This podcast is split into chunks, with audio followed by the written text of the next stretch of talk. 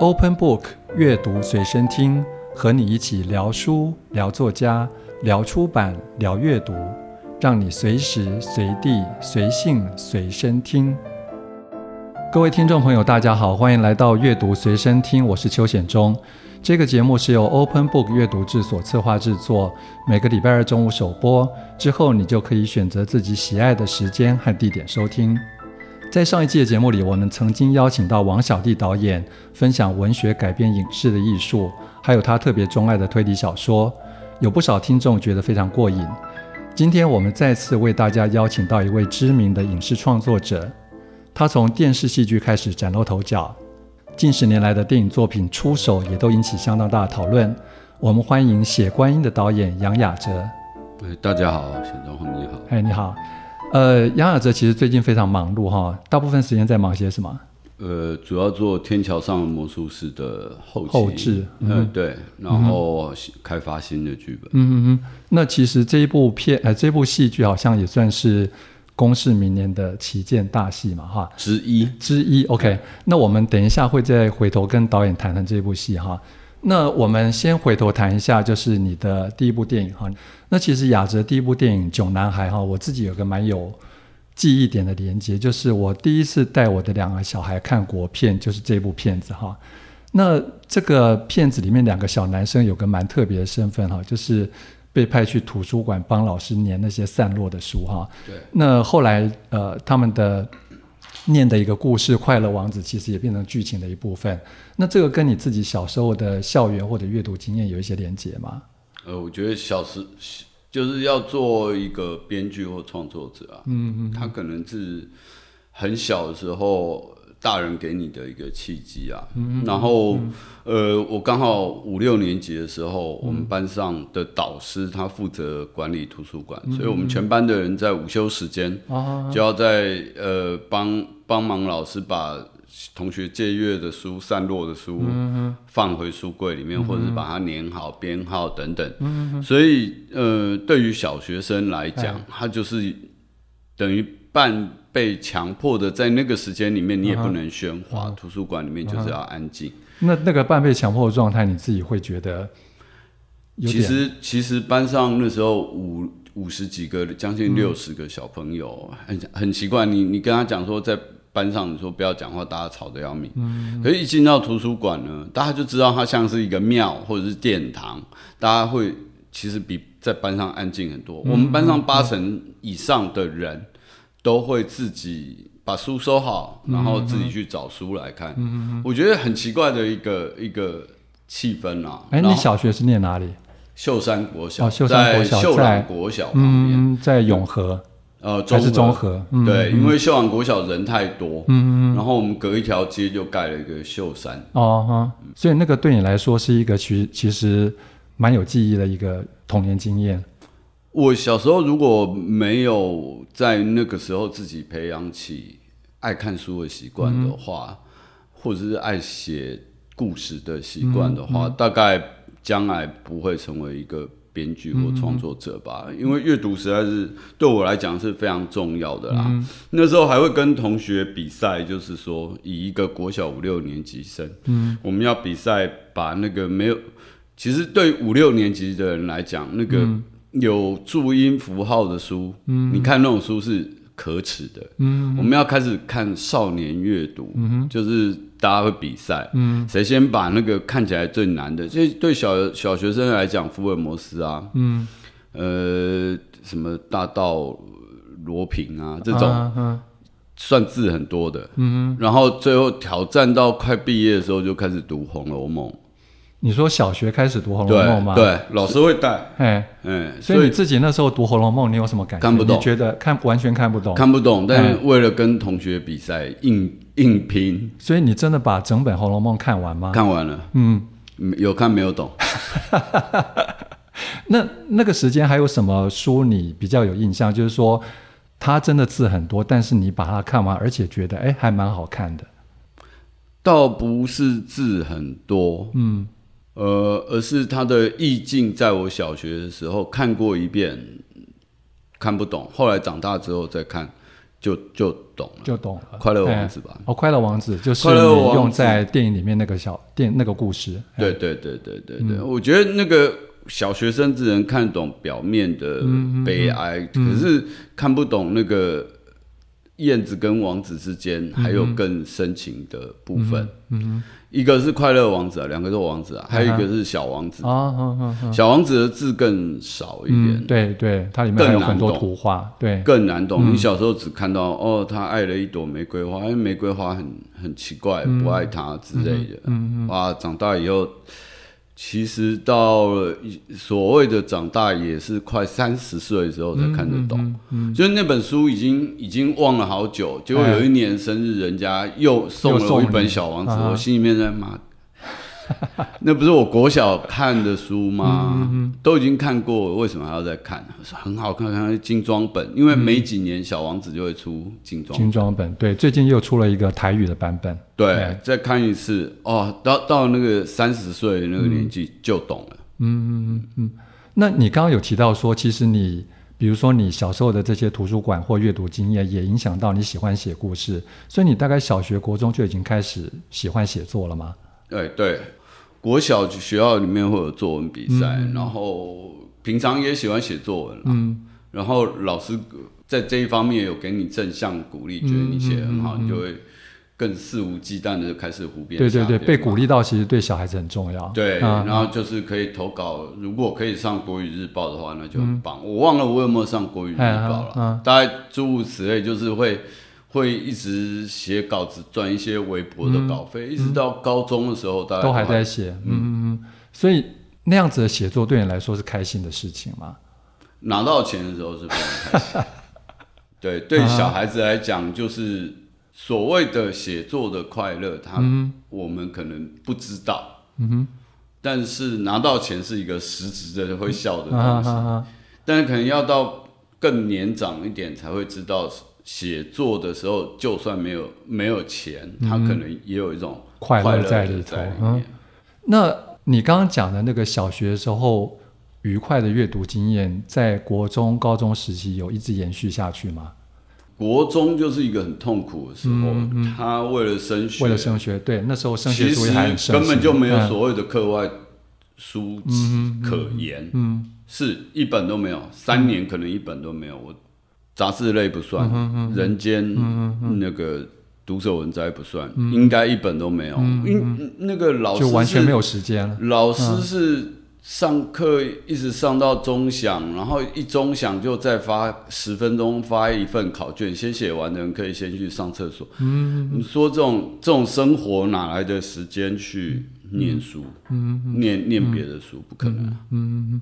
哎，那你刚刚提到《人间》杂志哈，因为《人间》杂志其实在那个年代，其实算是重量级的杂志。虽然它也许销量不大，但是其实它的影响到后来一直很深。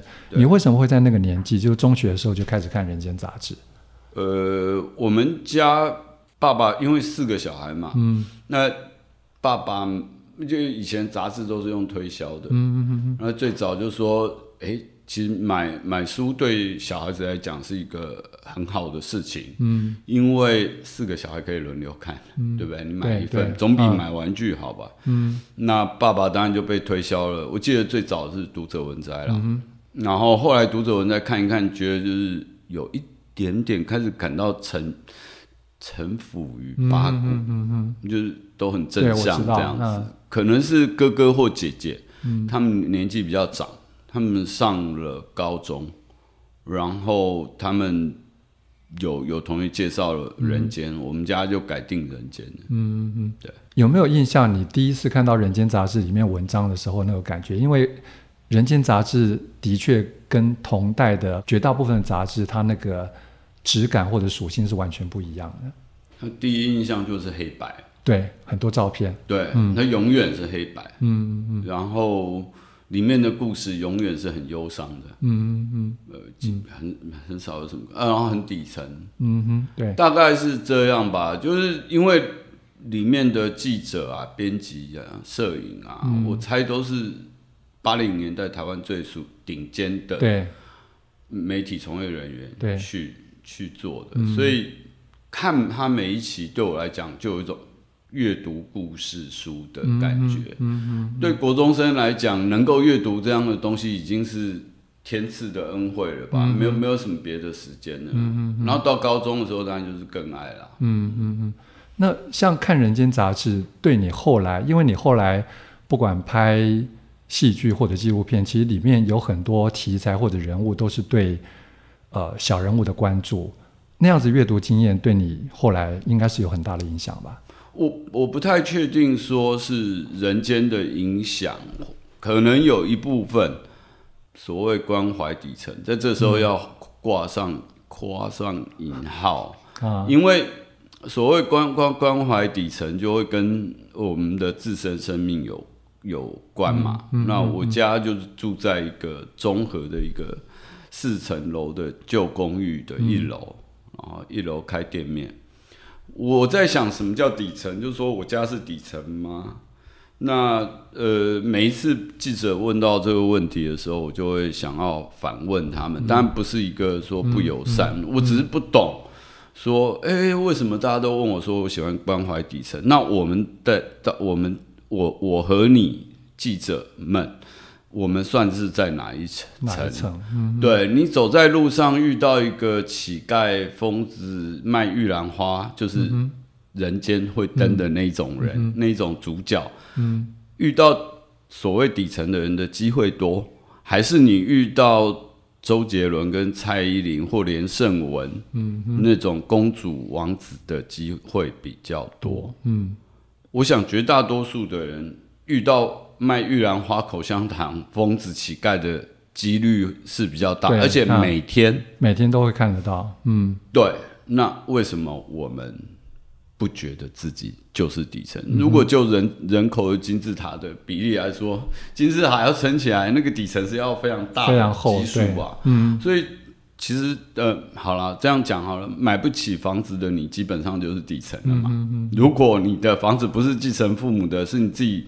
赚来的，恭喜你，可能比较上面一点。嗯，但如果你不是买地保的话，嗯，嗯，地保那个才叫上面。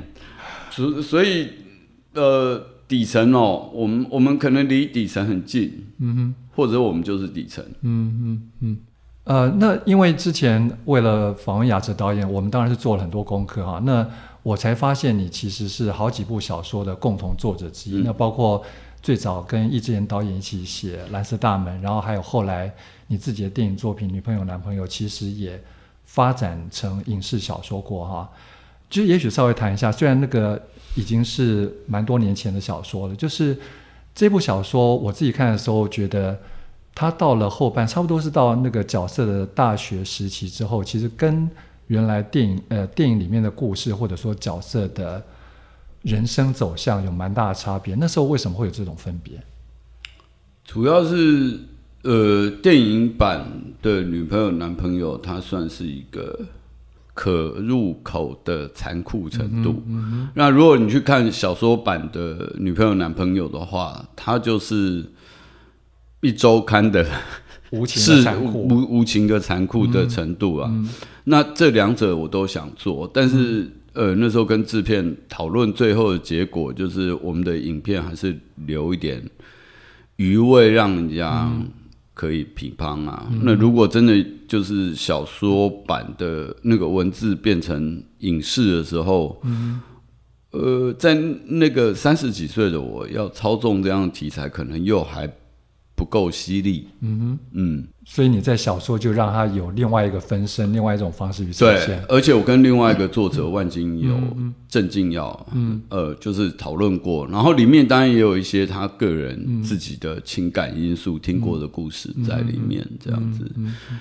呃，我我我挺喜欢他他那个无情的程度啦，因为郑敬耀他本身的文字，他自己本身就是那种。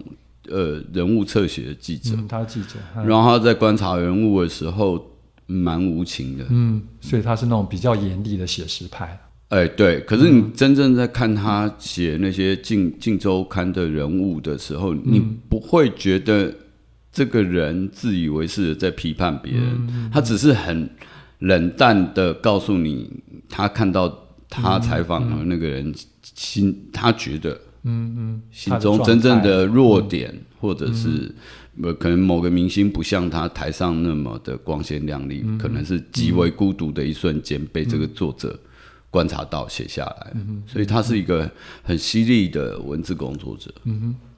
那因为那时候这部电影讨论度还蛮高的，甚至后来有网友整理了所谓的经典台词哈。嗯。那这些台词呃，你那时候是字斟句酌去经营，还是说其实他就是顺着角色他们的背景去去发展出来？有没有哪一段台词其实背后特别有故事的？嗯。每一个电影剧本在写的时候状态不太一样啊，写写观音比较字字斟酌，那个是另外提，因为那是非常狡诈的一个脚本。嗯那女朋友男朋友他就比较顺着角色个性的心境去写。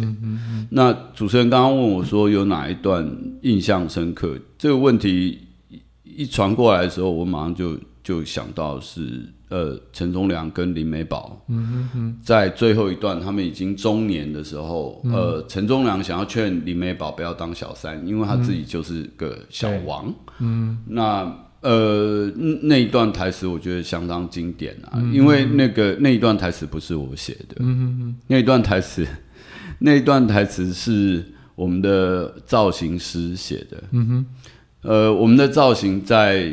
在准备做人物的造型的时候，他会写一段他自己对于这个角色的侧侧写这样子，然后那那一段有关于她跟她男朋友之间的告白，然后分手之类的台词，全部都是我们那个女造型师模仿一个 gay 的心情写下来的。那我觉得写的很好，所以我就就跟征求他的同意放进剧本。你要不要大概讲一下那段台词的内容？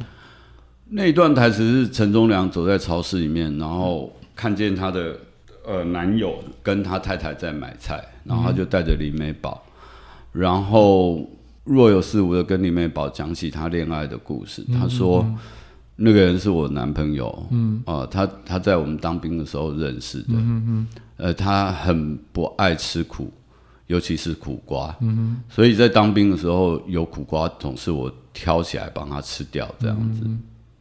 后来他结婚了，然后他老婆为了改变他，嗯，三不五时就就晚餐的时候就会煮苦瓜，嗯，但因为有了小孩呢，他也不太好让自己变成一个挑食的爸爸，在孩子的面前，嗯，所以他也试着吃苦瓜，嗯，有的时候呢，我们总觉得我们在替别人吃苦。嗯，可是其实到头来我们都在自讨苦吃。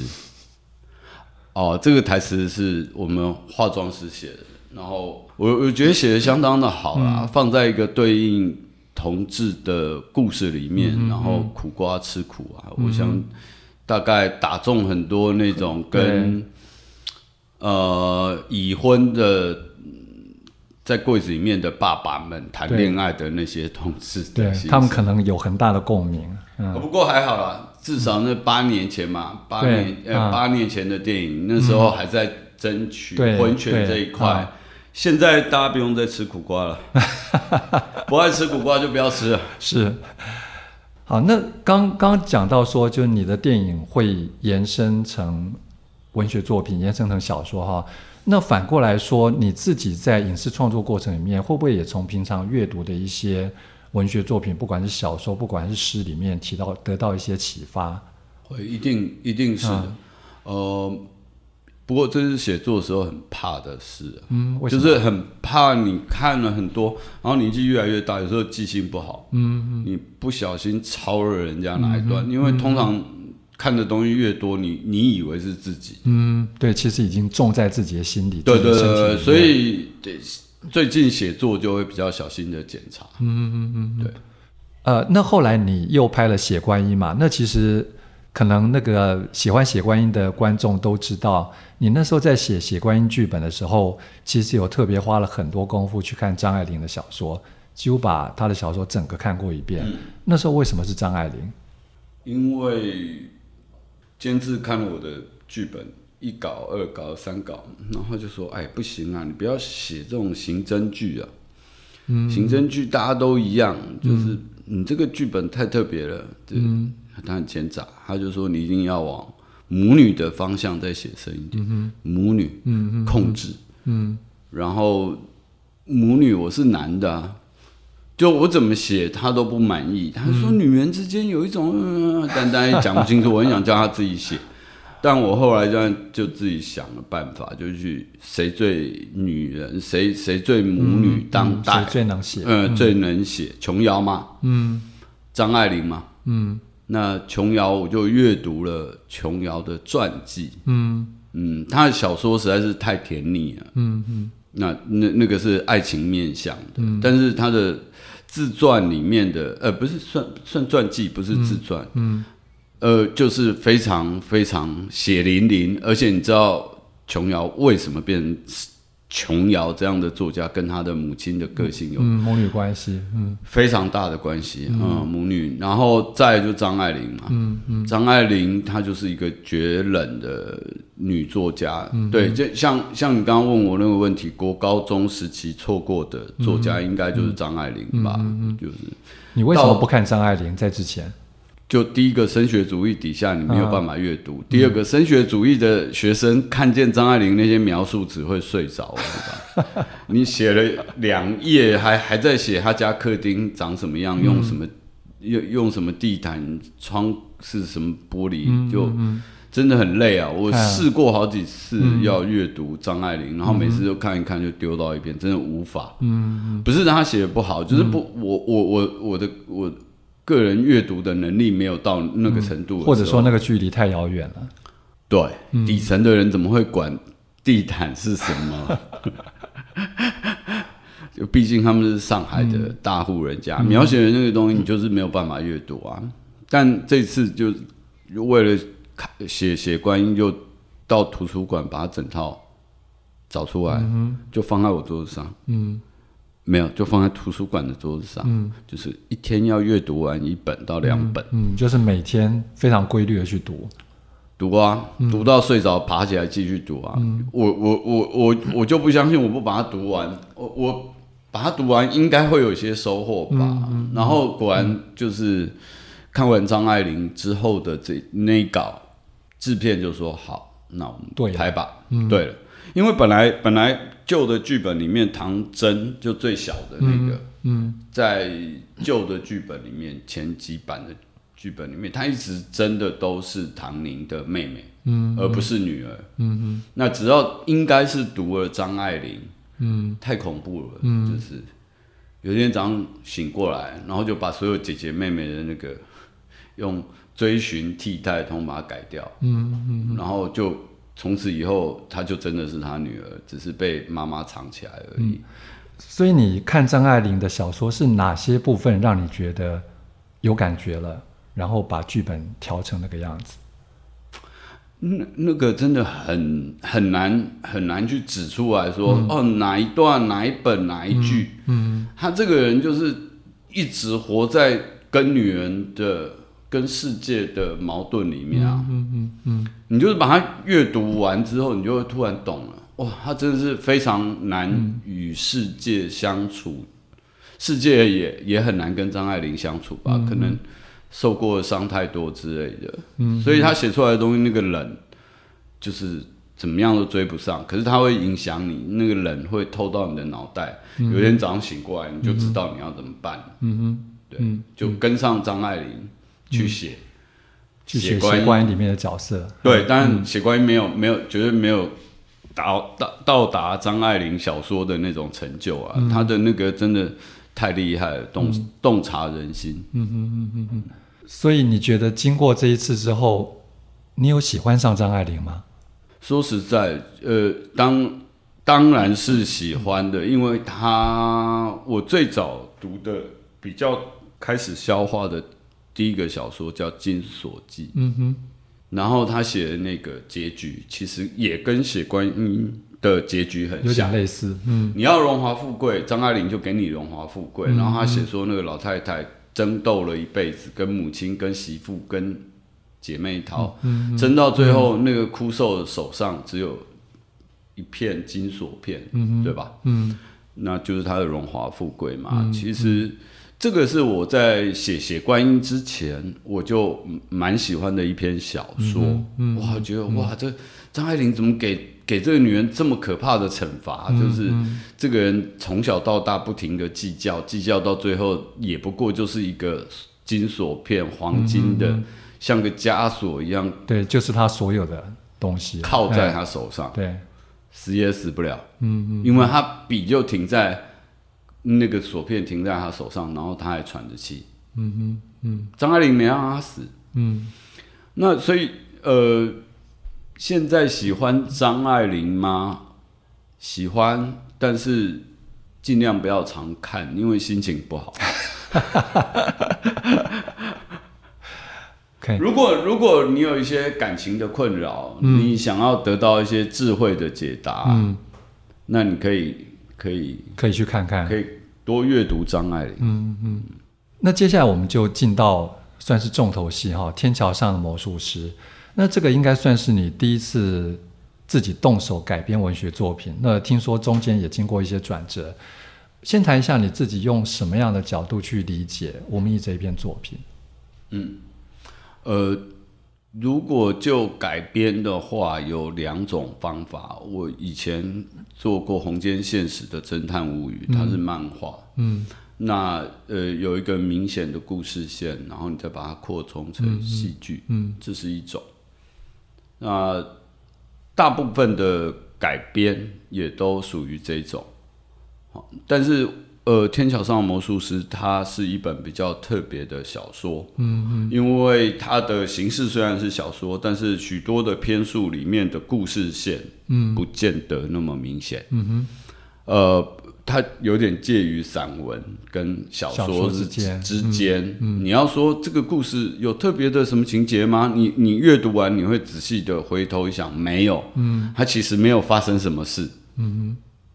那要怎么去改编呢？那之前公共电视给我的剧本里面，哦，他他们已经做了一轮改编了，嗯嗯、有一点时空穿越这样子。然后后来我们接手标到这个案子的时候，再把剧本做了整理，然后想说，哎，这一到十集到怎到底怎么穿？然后东想西想，然后最后是想通了一点，啊，嗯，就是说你你要改编一本书，如果一直去看它的情节是没有用。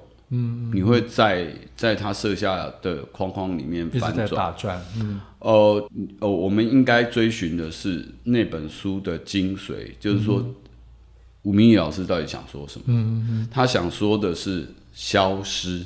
他自己的序里面，然后很多人的评论里面都在讲说，这本书里面就是不断的在讨论消失。嗯，嗯，好，那我们就抓着什么叫消失。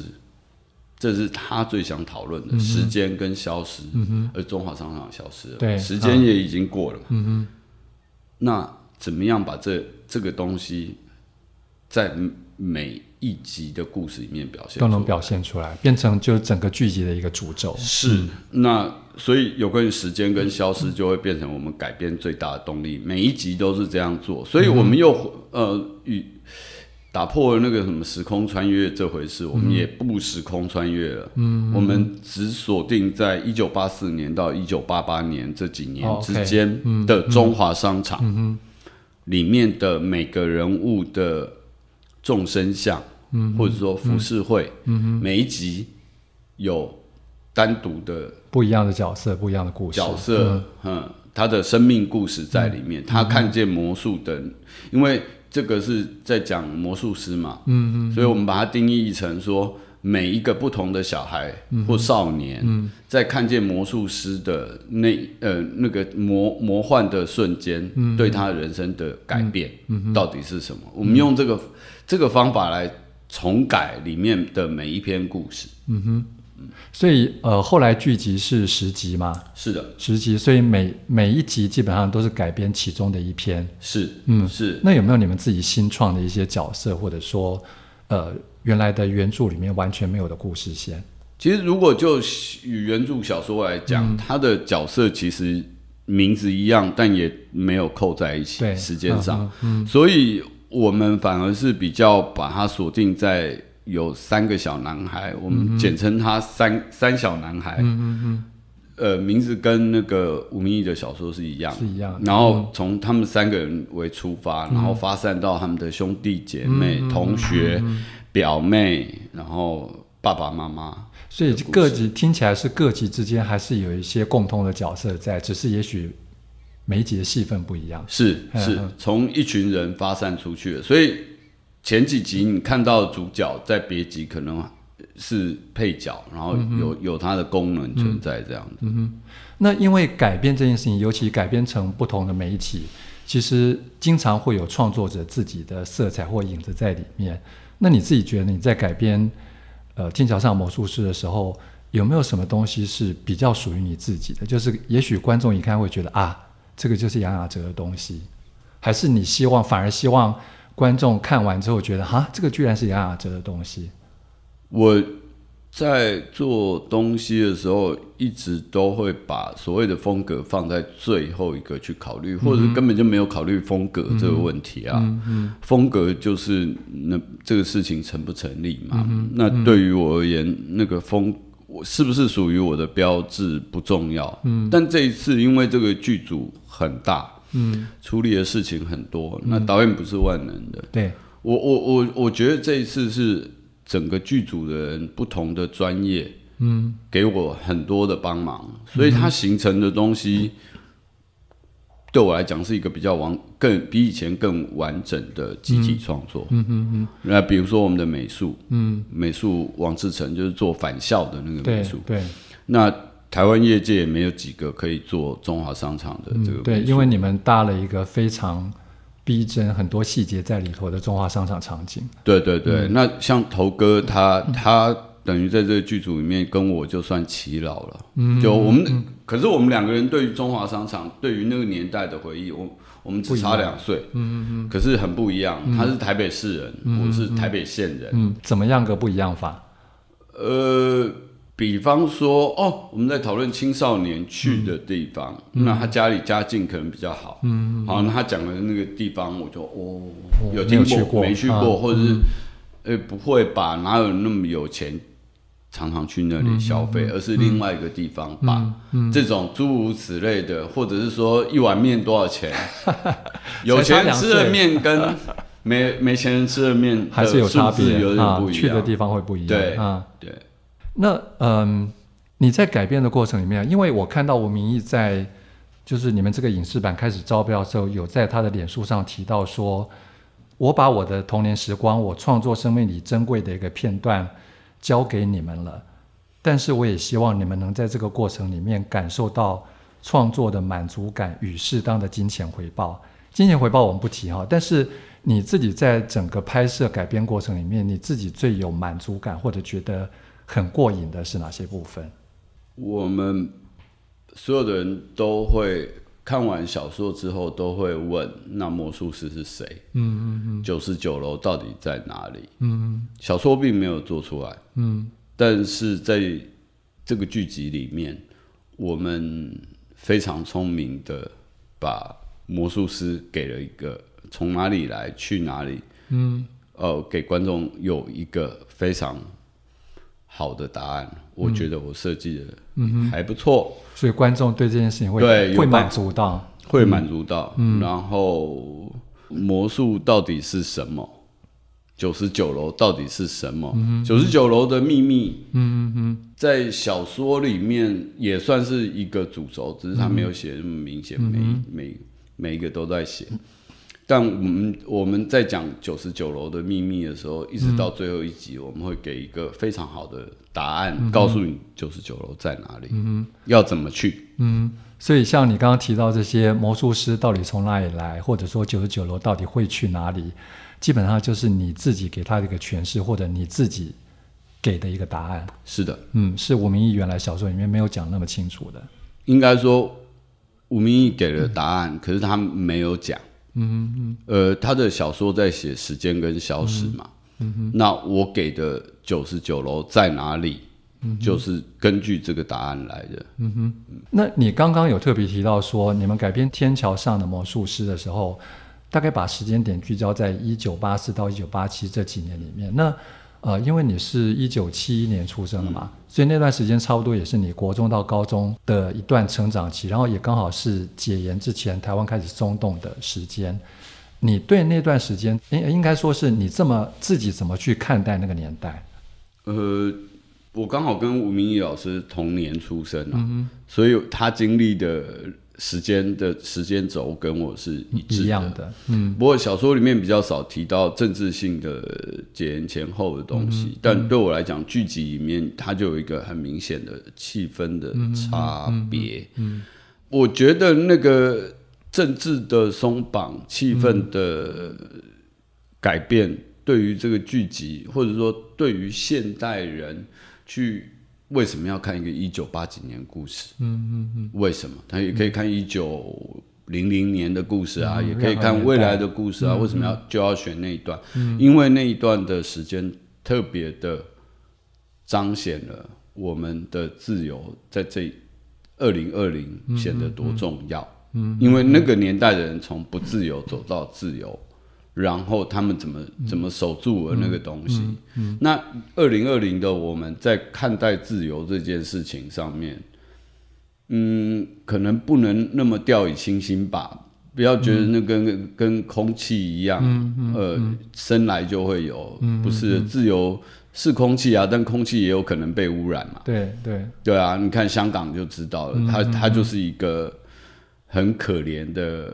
自由的空气都被改变，而且一瞬之间，一瞬之间，嗯，就几天之间，它就可以变成这样。对，所以，呃，我我我觉得你刚刚提这个东西真的蛮好的，就是说《天桥上的魔术师》的剧集里面有、嗯、有对这一这一块有非常特别的明显的反省啊。嗯、然后我们也在我们有几个故事是根据原著小说里面的文鸟啊，嗯，石狮子，嗯、然后把它跟当当年的白色恐怖跟社会气氛整个扣在一起，嗯，那其实这些东西也可以连接到对我们对当下的不管是政治环境、政治氛围的一些理解。